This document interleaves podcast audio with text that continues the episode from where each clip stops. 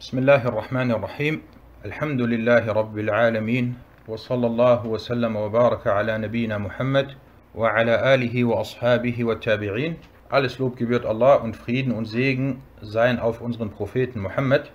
Hayakumullah und herzlich willkommen zur heute 15. Sitzung der Lesung und der Erläuterung des Buches Bulur al-Maram min Adillati al-Ahkam von Al-Hafiz ibn Hajar. Und wir befinden uns heute im Monat Muharram, das ist der siebte Tag des Monats Muharram, im Jahr 1442 nach der Hijra. Und wir sind weiterhin bei Kitab al-Salah, das Buch des Gebets. Und wir haben, oder wir beginnen inshallah mit einem neuen Unterkapitel. Das ist ein wichtiges Unterkapitel und dazu kommen wir dann später auch nochmal ausführlich. Na, zunächst einmal machen wir das wie immer, dass wir den arabischen Text lesen und dann gibt es die Übersetzung ins Deutsche und daraufhin beginnen wir mit der Erläuterung. Na, Iqra. بسم الله الرحمن الرحيم. الحمد لله رب العالمين وصلى الله وسلم وبارك على نبينا محمد وعلى آله وصحبه أجمعين. أما بعد فبأسانيدكم أحسن الله إليكم إلى الحافظ ابن حجر رحمه الله تعالى. قال باب شروط الصلاة. عن علي بن طلق رضي الله عنه قال قال رسول الله صلى الله عليه وسلم إذا فسح أحدكم في الصلاة فلينصرف وليتوضأ وليعيد الصلاة وليعيد الصلاة رواه الخمسة وصححه ابن حبان Ahsant. Der Autor sagte, Babu Shuruti Salah. Das ist das dritte Unterkapitel. Die Voraussetzungen für das Gebet. Und bevor wir anfangen, ich empfehle immer für die Geschwister, die nicht, die teilnehmen, aber die nicht im Kursraum von Islam Study sind, dass es besser ist, wenn man direkt über den Kursraum von Islam Study an den Unterrichten teilnimmt, weil ihr dort dann auch den Skript und die anderen Sachen, was mit dem Unterricht zu tun haben, vor euch habt und das alles lesen könnt. Er sagte hier die Voraussetzungen für das Gebet. Auf Arabisch Ash-Shart und die Mehrzahl Ash-Shurut. Und sprachlich bzw. linguistisch bedeutet Ashart das Zeichen oder das Kennzeichen. So heißt es im Koran. So sind seine Zeichen oder seine Kennzeichen bereits gekommen. Und das ist die Vorgehensweise der Gelehrten, dass wenn sie einen, eine Sache oder einen Fachbegriff erläutern, dann erläutern sie es immer zunächst einmal auf sprachlicher Basis, wie wir das gerade jetzt gehört haben, und dann auf fachbegrifflicher oder terminologischer Sicht oder aus terminologischer Sicht. Und fachbegrifflich, also istilahan, bedeutet das Wort Short, wenn es nicht vorhanden ist oder wenn es nicht gegeben ist, ist es auch nicht vorhanden. Jedoch bedeutet sein Vorhandensein nicht, dass es auch vorhanden ist. Was bedeutet das? Das bedeutet, wir reden jetzt über das Gebet. Und es gibt verschiedene, es gibt neun Voraussetzungen für die Richtigkeit des Gebets, die gegeben sein müssen. Ein, eines, dieser, eines dieser Voraussetzungen, zum Beispiel die Reinheit, dass du dich gereinigt hast. Wenn die Reinigung vor dem Gebet nicht durchgeführt wurde, dann kannst du auch nicht das Gebet verrichten. Und falls du das Gebet verrichtest, dann ist es so, als hättest du es nicht verrichtet. Warum? Weil du eine Voraussetzung nicht erfüllt hast. In diesem Fall die Reinigung. Gleichzeitig sagen wir aber, wenn dieser Schart, wenn diese Voraussetzung vorhanden sein sollte, wie jetzt in diesem Fall die Reinigung, dann bedeutet das im Umkehrschluss nicht, dass das Gebet dann auch vorhanden ist oder verrichtet wird. Das ist damit gemeint. Und die Gelehrten sind sich einig, dass es Voraussetzungen für das Gebet gibt, die dem Gebet vorausgehen. Die Voraussetzungen, über die wir gleich sprechen werden, die müssen vor dem Gebet bereits vorhanden sein. Und sie müssen bestehen bleiben, bis das Gebet beendet wird. Ein Beispiel, gehen wir wieder zu der Reinigung.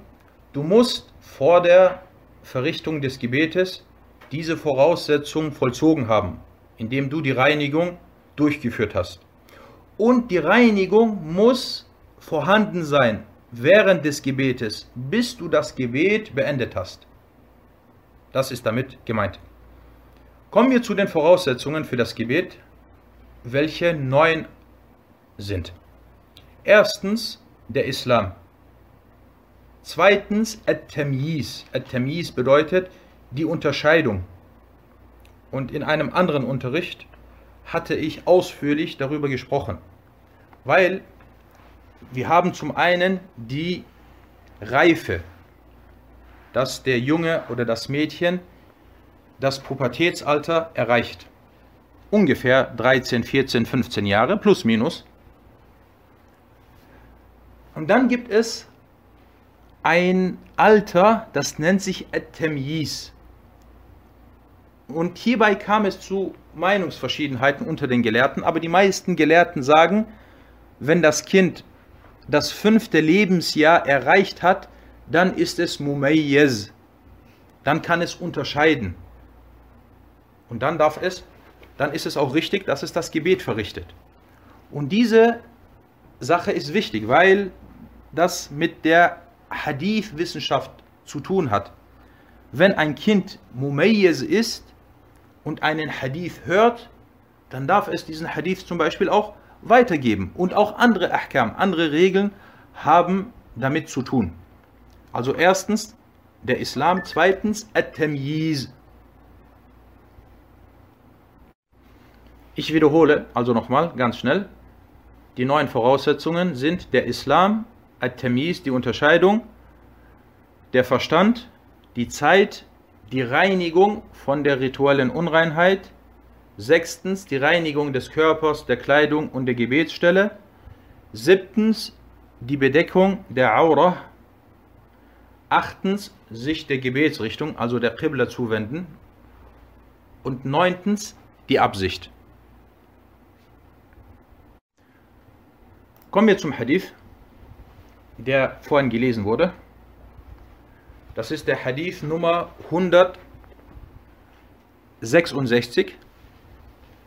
Ali ibn Talq, möge Allah mit ihm zufrieden sein, berichtete, dass der Gesandte Allahs, Allah Segen und Frieden auf ihm, sagte, wenn einer von euch im Gebet geräuschlos Wind lässt oder Luft lässt, dann soll er sich vom Gebet abwenden, die Gebetswaschung vollziehen und das Gebet wiederholen.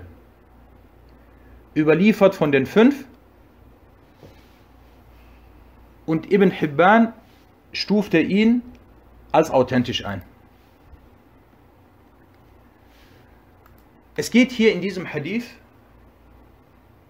darum, wenn man im Gebet ist und man hat dann die Gebetswaschung verloren, es, etwas ist passiert und dadurch hat man oder dadurch ist man nicht mehr im Zustand der rituellen Reinheit. Was soll man machen? Drei Sachen werden hier erwähnt. Erstens, man soll sich vom Gebet abwenden, das Gebet abbrechen. Dann soll man die Gebetswaschung neu vollziehen und das Gebet von Anfang an wiederholen. Kommen wir zu den Hadith-wissenschaftlichen Nutzen, die wir aus diesem Hadith oder aus dieser Überlieferung entnehmen. Zunächst einmal der Überlieferer. Der Überlieferer Ali ibn Talq. Ibn al-Munzir Al-Hanafi Al-Yamami. Über ihn verläuft eine bekannte Yemami-Überlieferungskette. was eher selten vorkommt. Die Frage, die sich jetzt natürlich stellt, was bedeutet Yemami oder was bedeutet Yemama? Damit ist mit Yemama ist eine Gegend in Najd gemeint. Und Najd ist eine Gegend oder eine Provinz im Herzen der arabischen Halbinsel. Wir haben im Westen der arabischen Halbinsel haben wir Al-Hijaz. Das ist eine Gegend. In Hijaz liegt unter anderem die Stadt Mekka und die Stadt Al-Medina, Al-Nabawiyya. Und wenn wir uns dann Richtung Osten begeben, dann sind wir im Zentrum der arabischen Halbinsel und diese Gegend nennt sich Najd. Und in Najd gibt es wiederum verschiedene Städte oder verschiedene Ortschaften. Eine dieser Ortschaften heißt Al-Yamama. Heute liegt Yamama etwas südlich der saudischen Hauptstadt Al-Riyadh. Sie besteht bis, noch, bis heute noch, diese Gegend. Sie wird Al-Yamama genannt. Also dieser Ali ibn Talq ist aus Yamama. Hier steht jetzt noch was anderes, Al-Hanafi. Was bedeutet Al-Hanafi? Also wir haben jetzt hier einen Sahabi und dieser Sahabi war, was die Rechtsschule angeht, Hanafite. Stimmt das? Also wenn man das jetzt so liest, dann denkt man, dieser Sahabi war ein Hanafite, obwohl Abu Hanifa erst 100 Jahre später gekommen ist. Al-Hanafi ist ein Stamm. Al-Hanafi ist ein Stamm. Und wir merken uns, vor allem bei den Sahaba und Tabi'un, wenn jemand als Al-Hanafi bezeichnet wird, dann ist damit ein Stamm gemeint aus Najd. Und was die Yamami-Überlieferungskette angeht, so kommt das selten vor. Es gibt viele Ketten, wo die Überlieferer zum Beispiel aus Al-Medina sind oder aus Al-Kufa oder aus Al-Basra. Najd dagegen war eine Ortschaft oder eine Gegend, in der sich nur wenige damals, in der sich nur wenige Gelehrte und wenige Überlieferer aufgehalten haben. Eine dürre Gegend, da gab es nichts. Und die meisten Leute haben sich irgendwo anders niedergelassen. Auch die Sahaba im Irak, in Ägypten, in der Levante und so weiter, aber nicht in Yemama. Und eine bekannte Yemami-Überlieferungskette verläuft über diesen edlen Sahabi Ali ibn Talq. Und At-Tirmidhi überlieferte über seinen Lehrer Al-Bukhari, dass Ali, dass dieser Ali ibn Talq nur diesen einen Hadith hat, der von ihm überliefert wurde, den wir hier heute mit uns haben. Okay, kommen wir zu der Einstufung der Authentizität des Hadith. Der Hadith ist nicht sehr stark. Ich, ich möchte nicht sagen, dass er schwach ist, aber er ist nicht sehr stark. Und darauf oder dazu kommen wir inshallah gleich ausführlicher. Dieser Hadith wurde von Ahmed, Abu Dawud, Al-Tirmidhi, Al-Nasai in Al-Kubra und Ibn Hibban überliefert. Er wurde unter anderem oder er wurde über die Überlieferungskette von Isa ibn Hittan, dieser über Muslim ibn Salam und dieser über Ali ibn Talq überliefert. Isa ibn Hittan al-Raqashi ist nicht bekannt. Gleiches gilt für seinen Sheikh Muslim ibn Salam al-Hanafi. Somit ist diese Überlieferungskette Gharib, sie ist also alleinstehend oder eine fremde Überlieferungskette. At-Tirmidhi sagte, nachdem er diesen Hadith überlieferte, Hadithu Ali ibn Talq Hadithun Hasan.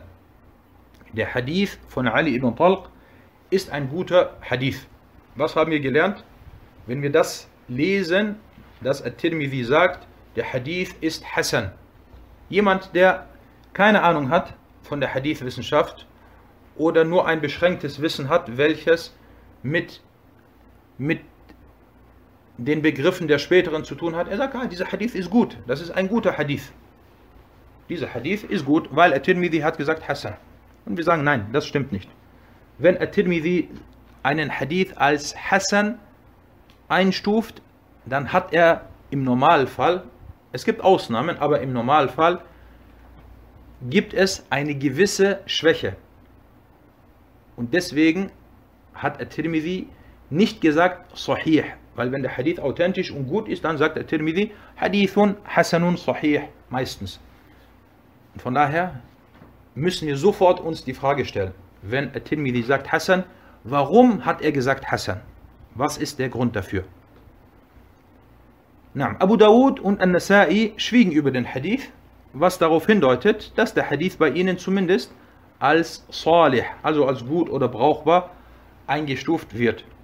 Ibn Hibban stufte diesen Hadith als authentisch ein, da er ihn in seinem Sahih-Werk überlieferte. Ibn Hajar erwähnte, dass Ibn Hibban den Hadith als authentisch einstufte, was darauf hindeutet, dass er dem zustimmt. Al-Zayla'i al-Hanafi erwähnte, dass Ibn al-Qattan al-Fasi den Hadith als schwach einstufte, da Muslim, da der Überlieferer Muslim ibn Salam al-Hanafi unbekannt ist. Hier haben wir jetzt einen zwei interessante Wörter. Wir haben Al-Zayla'i al-Hanafi und Muslim ibn Salam al-Hanafi. Beide sind Hanafiten. Was bedeutet das? Sind beide Hanafiten oder gibt es hier Unterschiede in Bezug auf den Begriff Al-Hanafi? Es gibt hier Unterschiede. Und zwar, was den Überlieferer Muslim ibn Salam al-Hanafi angeht, das ist der Schüler von Ali ibn Talq und er ist auch aus Najd. Er ist auch Yamami al-Hanafi. Also ist damit sein Stamm gemeint. Was diesen Al-Zayla'i angeht, das ist eine interessante Persönlichkeit. Und zwar, Al-Zayla'i ist ein Hadith-Gelehrter aus dem 8. Jahrhundert. Er ist gestorben im Jahr, ungefähr im Jahr 762 nach der Hijra. Und dieser Zayla'i stammt aus der Stadt Seyla. Gibt es einen Teilnehmer hier aus Somalia, dann müsste er diese Gegend kennen. Und zwar Seyla ist eine kleine Ortschaft. Sie liegt im Norden Somaliens, an der Grenze zu Djibouti. Und diese Ortschaft Seyla war einst ein Zentrum des Wissens gewesen und einer der bekannten großen hanafitischen Gelehrten ist dieser Al-Zayla'i. Und dieser Al-Zayla'i gehört nach Abu Ja'far al-Tahawi zu den wissendsten hanafitischen Hadith-Gelehrten oder allgemein zu den wissendsten hanafitischen Gelehrten und vor allem im Bereich der Hadith-Wissenschaft. So war er ein großer Hafir und er war Schüler von Al-Zahabi. Er stammte also aus Somalien. Und dann reiste er und er verließ seine, seine Heimat und er reiste nach Ägypten und studierte in Ägypten. Und er ging dann auch nach Dimashq, wo er dann auch den Hadith studierte. Und dieser Azayla'i hat ein großartiges Werk verfasst, das nennt sich Nasbur Raya Nosbu Arraya. Und in diesem Werk geht er auf viele Hadithe ein und er spricht über die Hadith-Wissenschaft auf eine großartige Art und Weise. Und Zayla'i, rahimahullah, er hat hingewiesen, dass Ibn al-Qattan al-Fasi diesen Hadith als schwach eingestuft hat. Das ist jetzt eine weitere Persönlichkeit. Ibn al-Qattan al-Fasi. Was bedeutet Al-Fasi? Wer ist das? Und dieser Ibn Qattan ist auch ein Hadith-Gelehrter, ein späterer Hadith-Gelehrter aus dem 6. Jahrhundert. Und mit Fas, wo sind die Marokkaner? Die Marokkaner müssten wissen, wo Fas liegt. Und zwar Fas ist eine Stadt im heutigen Marokko. Und Fas war auch einst ein Zentrum des Wissens. Und dieser Ibn Qattan al-Fasi er spricht oft über Hadithe und stuft diese ein. Unser Sheikh Abdullah Sa'ad, stufte diesen Hadith als schwach ein. Das soweit zu dem ersten Bereich. Kommen wir zum zweiten Bereich und zwar die fiqh-wissenschaftlichen Nutzen, welche wir aus diesem Hadith entnehmen. Fangen wir an. Erstens, das Lassen von Wind bzw. der geräuschlose Wind macht die Gebetswaschung ungültig. Wenn dies im Gebet erfolgt, wird das Gebet dadurch ungültig. Und die Gelehrten sind sich hierbei einig. Und Ibn al-Munzir überlieferte sogar diesen Konsens in seinem großartigen Werk Al-Awsat. Zweitens, sollte im Gebet Luft gelassen werden, muss man sich vom Gebet abwenden, die Gebetswaschung vollziehen und das Gebet nochmals neu verrichten. Ibn, Ibn al-Mulaqqin erwähnte das über Malik und Ash-Shafiri in seiner alten Ansicht, weil Ash-Shafiri hat zwei Madahib oder zwei, oft zwei verschiedene Ansichten, die frühere und die spätere. In der früheren hieß es, man soll die Gebetswaschung vollziehen und das Gebet an der Stelle zu Ende verrichten, an der man es verlassen hat. Also du bist zum Beispiel in der dritten Gebetseinheit, in der dritten Raka'a, dann geh, verrichte Wudu und komm zurück und mach dort weiter, wo du stehen geblieben bist. Jedoch stufte Ibn al-Mulaqqin diese Ansicht als schwach ein. Drittens, es ist verboten für denjenigen, der seine Gebetswaschung im Gebet verloren hat, dass er das Gebet fortsetzt. Du musst das Gebet abbrechen. Du darfst nicht sagen, ich schäme mich jetzt, ich mache jetzt so, dass ich das Gebet zumindest vom Äußerlichen her fortsetze und danach verrichte ich es nochmal neu. Nein, das ist nicht erlaubt. Wenn du die Gebetswaschung verloren hast, dann geh raus und brech dein Gebet ab. Na, das soll zu diesem Hadith. Kommen wir zum nächsten Hadith. Na, اقرأ. قال المصنف رحمه الله تعالى وعن عائشة رضي الله عنها قالت قال رسول الله صلى الله عليه وسلم من أصابه قيء أو رعاف أو مذي, أو مذي فلينصرف فليتوضأ ثم لي ثم لي يب يبي يبن على ثم ليبني ثم ليبني على صلاته وهو بذلك لا يتكلم رواه ابن ماجة وضعفه أحمد Naam, ahsant. Das ist der Hadith Nummer 167. Aisha, möge Allah mit ihr zufrieden sein, berichtete, dass der Gesandte Allahs, Allah Segen und Frieden auf ihm, sagte, wer auch immer vom Erbrechen, Nasenbluten oder von Lusttropfen befallen wird, der soll sich vom Gebet abwenden, die Gebetswaschung vollziehen und hierauf sein Gebet fortsetzen und dabei nicht reden. Überliefert von Ibn Majah und Ahmed stufte ihn als schwach ein. Hier in diesem Hadith, Barakallahu fikum, geht es um das, was wir am Ende des letzten Hadithes erwähnt hatten. Und zwar, wenn man die Gebetswaschung verliert, dann soll man sich vom Gebet abwenden, die Gebetswaschung neu vollziehen und dann, dann, und dann das Gebet dort fortsetzen, wo man stehen geblieben ist, aber dabei nicht reden. Na, fangen wir an mit, der, mit den Hadith-wissenschaftlichen Nutzen aus dieser Überlieferung. Die Überlieferer oder der Überlieferer oder die Überliefererin ist Aisha und über Aisha haben wir bereits mehrfach gesprochen. Die Mutter der Gläubigen und die Großgelehrtin unter den Sahaba. Die Einstufung der Authentizität des Hadith. Der Hadith ist schwach. Er wurde von Ibn Majah alleine überliefert. Und dieser Hadith wurde bereits vom Autor Ibn Hajar in Kitab al-Tahara angeführt, unter der Nummer 68. Wurde der gleiche Hadith angeführt mit einem etwas anderen Wortlaut. Ansonsten eins zu eins der gleiche Hadith. Dieser Hadith zählt zu den Mufradat von Ibn Majah. Und das ist auch ein Begriff, den sollte sich der Hadith-Schüler merken.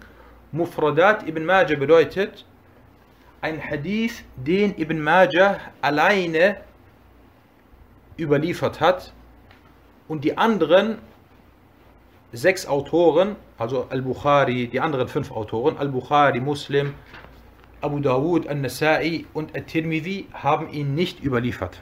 Und es gibt circa etwas mehr als 1000 Mufradat von Ibn Majah und über diese wurde gesprochen. Der Hadith wurde über die Überlieferungskette von Ismail ibn Ayyash, dieser über Ibn Jurayj, dieser über Ibn Abi Mulaika und dieser über Aisha überliefert.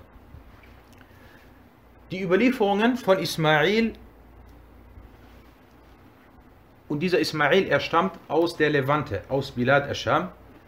Die Überlieferungen von, von Ismail über die Leute aus Al-Hijaz sind schwach. Und Ibn Jurayj ist ein Hijazi.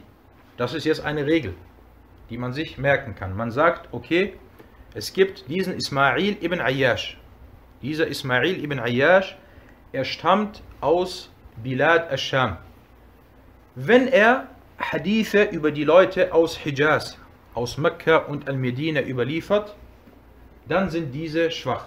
Die Hadith-Gelehrten haben nachgeforscht und festgestellt, dass wenn er über Leute, die nicht aus seiner Heimat sind, überliefert, dass er Fehler macht. Und es kann verschiedene Gründe hierfür geben. Und hier haben wir Ismail, er ist aus Scham und wir haben Ibn Jurayj. Ibn Jurayj ist aus Al-Hijaz. Er ist ein Hijazi. Was aber die Überlieferungen von Ismail über seine Landsleute angeht, so sind sie labas, so sind sie in Ordnung. Der Hadith wurde von Ahmed als eine Mursal-Überlieferung und von daher als schwach eingestuft. Mursal bedeutet, dass ein Tabi'i sagt, der Prophet sallallahu alaihi wasallam hat gesagt. Also die Überlieferungskette ist unterbrochen. Viertens, das Richtige ist, dass dieser Hadith Mursal ist und dies über die Überlieferungskette von Ibn Jurayj, dieser über seinen Vater und dieser über Ibn Abi Mulaika. Dieser Ibn Abi Mulaika ist ein Tabi'i und dieser über den Propheten sallallahu alaihi wasallam. Das sagte unter anderem Abu Hatim al-Razi. Fünftens, Ibn Hajar stufte oder stimmte der Einstufung von Ahmed zu, dass dieser Hadith schwach ist. Und Sheikh Abdullah Sa'ad sagte, der Hadith ist nicht authentisch. Kommen wir zu den fiqh Nutzen, die wir aus dieser Überlieferung entnehmen. Erstens, der Hadith deutet äußerlich darauf hin, dass derjenige, der im Gebet vom Erbrechen, Nasenbluten oder Lusttropfen und so weiter befallen wird, dass er sich abwenden und die Gebetswaschung vollziehen soll. Hierauf soll er auf seinem Gebet aufbauen und es beenden, denn es ist nicht ungültig geworden. Die Voraussetzung, zweitens, die Voraussetzung dafür ist jedoch, dass er nicht spricht. Er hat jetzt die Gebetswaschung verloren, dann geht er und er macht nochmal neu Wudu, er soll nicht sprechen. Wenn er spricht und äh, das, was verstanden wird, also Al-Mafhum, Al-Mafhum ist, dass wenn er spricht, das Gebet ungültig ist. Drittens, dieser schwache Hadith wird von anderen Hadithen widerlegt. Der Prophet sallallahu alaihi wasallam sagte, wenn einer von euch im Gebet Luft lässt, soll er sich abwenden, die Gebetswaschung vollziehen und das Gebet wiederholen. Das ist der Hadith, den wir vorhin gelesen haben. Viertens, in diesem Hadith wird das Erbrechen und das Nasenbluten erwähnt.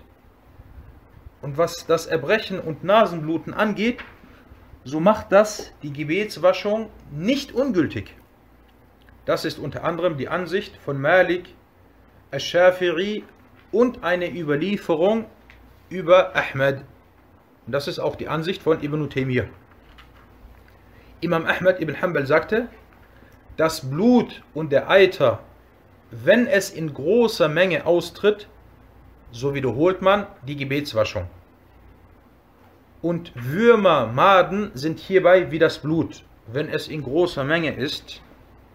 Und das Erbrechen, das Blutschröpfen und das Stechen von Adern brechen die Gebetswaschung und alles, was aus den Geschlechtsteilen austritt, so bricht dies die Gebetswaschung, egal ob in kleiner oder großer Menge.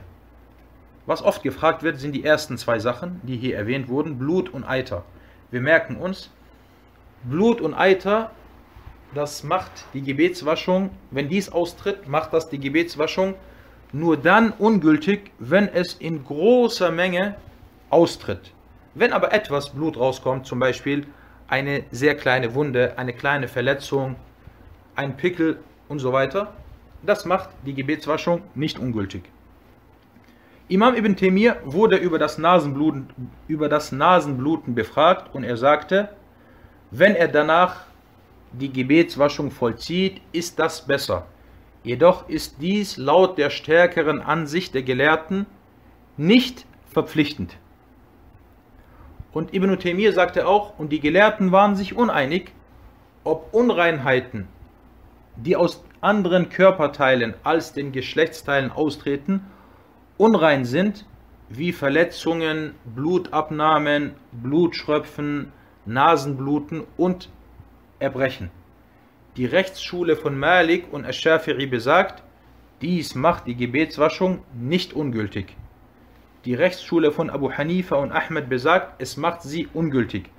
Ahmed sagte jedoch, wenn es in großer Menge ist oder wenn es in großer Menge austritt, dann macht es die Gebetswaschung ungültig. Na, das soweit zu diesem Hadith. Kommen wir zum dritten und heute letzten Hadith. نعم اقرأ قال المصنف رحمه الله تعالى وعنها عن النبي صلى الله عليه وسلم قال لا يقبل الله صلاة حائض إلا بحمار رواه الخمسة إلا النسائي وصححه ابن خزيمة إلا بخمار نعم أحسنت Das ist der Hadith Nummer 168. Und, und über sie wurde überliefert, also über Aisha, dass der Prophet, Allah Segen und Frieden auf ihm, sagte, Allah akzeptiert das Gebet einer reifen oder volljährigen Frau nur mit einem Chimar, was den Kopf und den Hals bedeckt überliefert von den fünf bis auf An-Nasa'i und Ibn Khuzayma stufte ihn als authentisch ein.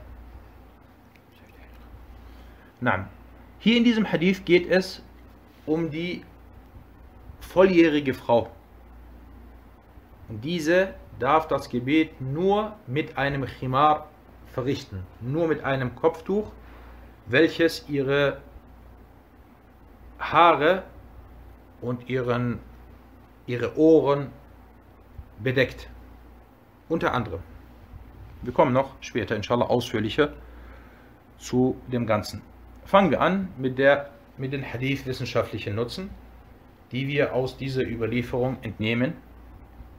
Hier wieder die Überlieferin ist Aisha. Der Hadith ist nicht authentisch hinsichtlich der Stärke der Überlieferungskette. Die Bedeutung ist jedoch richtig. Dieser Hadith wurde von Ahmed, Abu Dawud, Al-Tirmidhi, Ibn Majah und Ibn Khuzayma überliefert. Dieser Hadith wurde über die Überlieferungskette von Hamad ibn Salama, dieser über Qatada, dieser über Muhammad ibn Sirin, dieser über Safiya bint al-Hadith und diese über Aisha überliefert. Wenn wir uns diese Überlieferungskette anschauen, wir haben Hamad ibn Salama. Hamad ibn Salama ist Fiqh, vielleicht sogar ein Imam. Dann haben wir Qatada. Qatada ibn Di'ama ist ein Imam, also die höchste Einstufung. Dann haben wir Muhammad ibn Sirin, einer der großen Tabi'un, ein Imam. Dann haben wir Safiya bintul Harith, eine Sahabiya, wie es Ibn Hajar sagte, und Aisha. Okay, was, was sagt ihr über, die, über diese Überlieferungskette?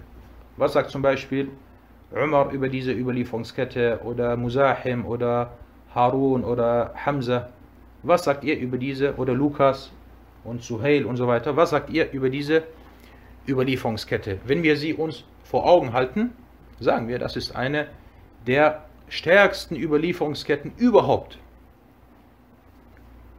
Weil das sind alles vertrauenswürdige A'imma, die hier vorkommen.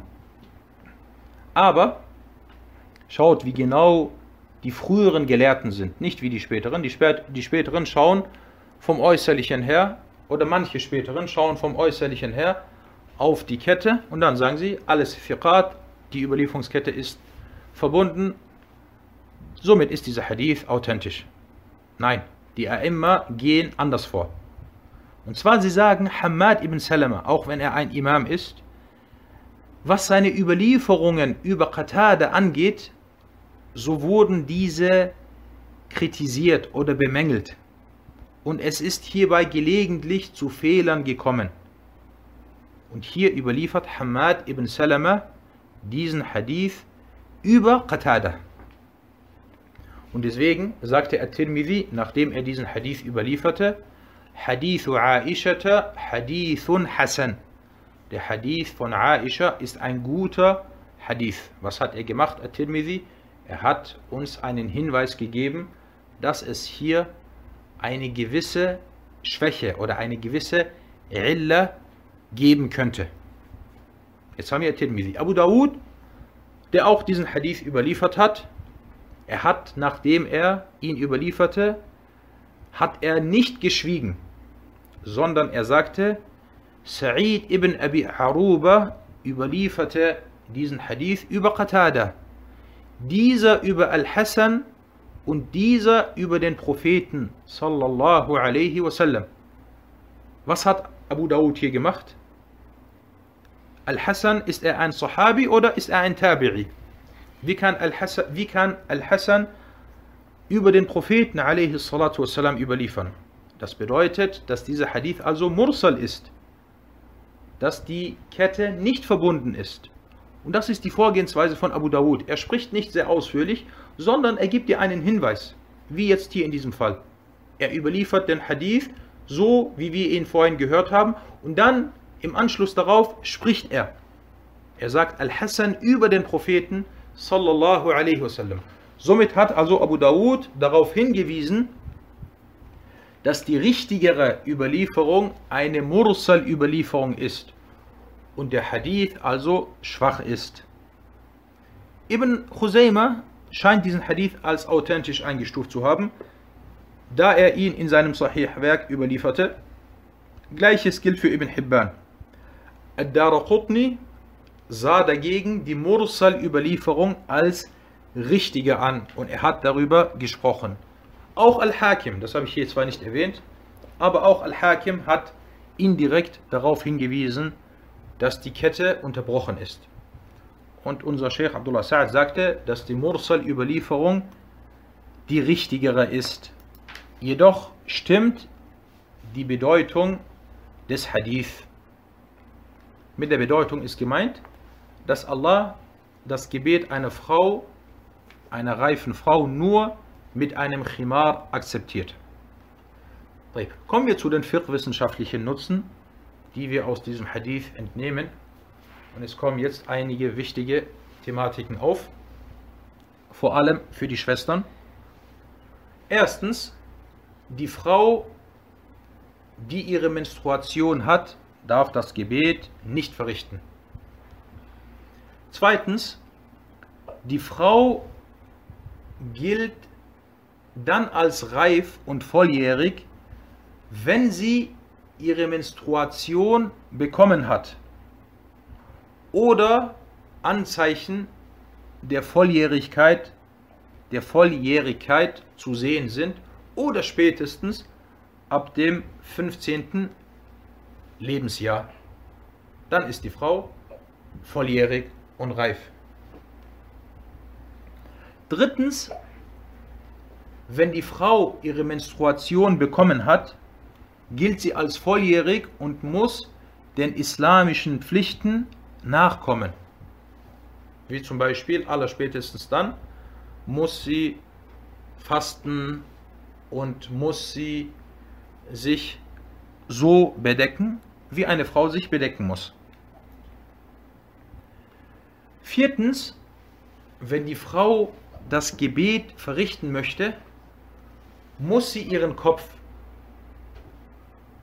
und mit Kopf sind die Haare und die Ohren gemeint, muss sie ihren Kopf bedecken, ebenfalls ihren Hals und ihren restlichen Körper.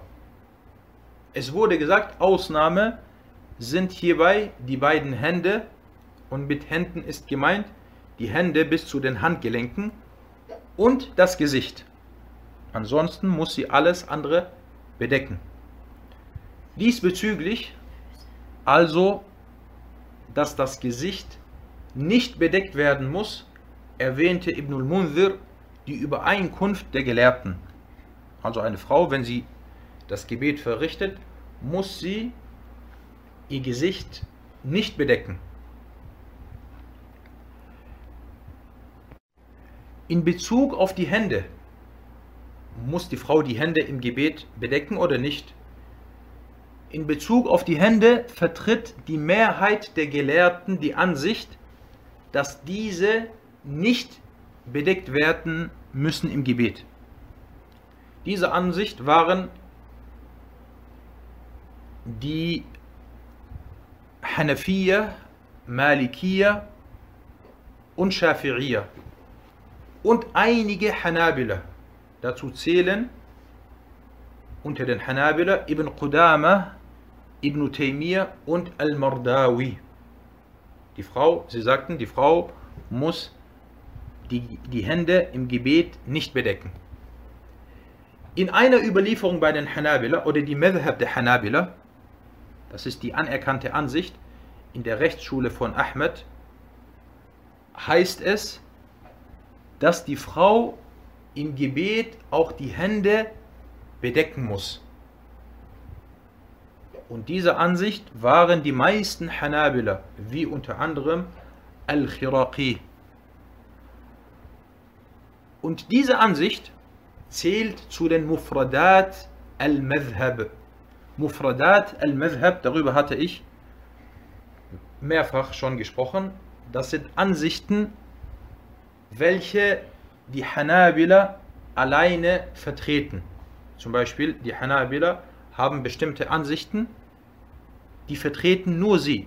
Die anderen Rechtsschulen vertreten diese Ansichten nicht. Wie hier in diesem Fall, dass die Frau im Gebet die Hände bedecken soll oder muss, das zählt zu den Mufradat al-Madhhab. Fünftens, was die Füße der Frau angeht und dass diese auch im, Ge im Gebet bedeckt werden müssen, so ist das die Ansicht der Mehrheit der Gelehrten unter den Malikiya, Shafi'iyya und Hanabila. Die Hanafiya dagegen waren der Ansicht, dass die Füße der Frau im Gebet nicht bedeckt werden müssen. Diese Ansicht waren auch Ibn Taymiyyah und Al-Mardawi, beide Hanabila. Sie haben hier also mit den Hanafiya übereinstimmt. Wobei die Ansicht der Mehrheit diese ist stark, dass die Frau im Gebet auch ihre Füße bedecken soll. Sechstens die Bedeutung oder Afwan, die Bedeckung der Aura im Gebet ist eine Voraussetzung für die Richtigkeit des Gebets. Und die Aura des jeweiligen Betenden unterscheidet sich je nach Person, Alter und Zustand. Siebtens, das, was von diesem Hadith verstanden wird, Al-Mafhum, Wir kommen wieder hier zu Al-Mafhum. Und das ist immer wieder eine Sache, die erwähnt wird. Al-Mafhum, das ist eine Usul, eine Usul-Regel. Al-Mafhum. Was verstehen wir aus diesem Hadith? Wir verstehen aus diesem Hadith, dass das Gebet des Mädchens, welches nicht reif ist und betet, ohne ihren Kopf zu bedecken, richtig ist. Weil in dem Hadith heißt es, die volljährige Frau darf nur das Gebet verrichten, wenn sie ihren Kopf bedeckt. Im Umkehrschluss, also Al-Mafhum ist, was wir verstehen, dass dies für die Frau gilt, aber nicht für das Mädchen. Wenn das Mädchen das Gebet verrichtet, ohne dabei ihre Haare zu bedecken oder ihren Kopf zu bedecken, ist ihr Gebet richtig. Dies, da die Aura des Mädchens geringer oder schwächer ist als das der Volljährigen. Achtens, At-Tirmidhi, der diesen Hadith überliefert hat, sprach über den Hadith. So sagte er, und die Leute des Wissens handeln danach, dass die volljährige Frau, die betet und etwas von ihrem Haar offen ist, so darf sie nicht das Gebet verrichten. Und das ist die Ansicht von Ash-Shafiri, der sagte, das Gebet der Frau ist nicht erlaubt oder nicht richtig, während etwas von ihrem Körper unbedeckt ist. Und Ash-Shafiri sagte, sollten die Unterseiten ihrer Füße unbedeckt sein, dann ist ihr Gebet richtig.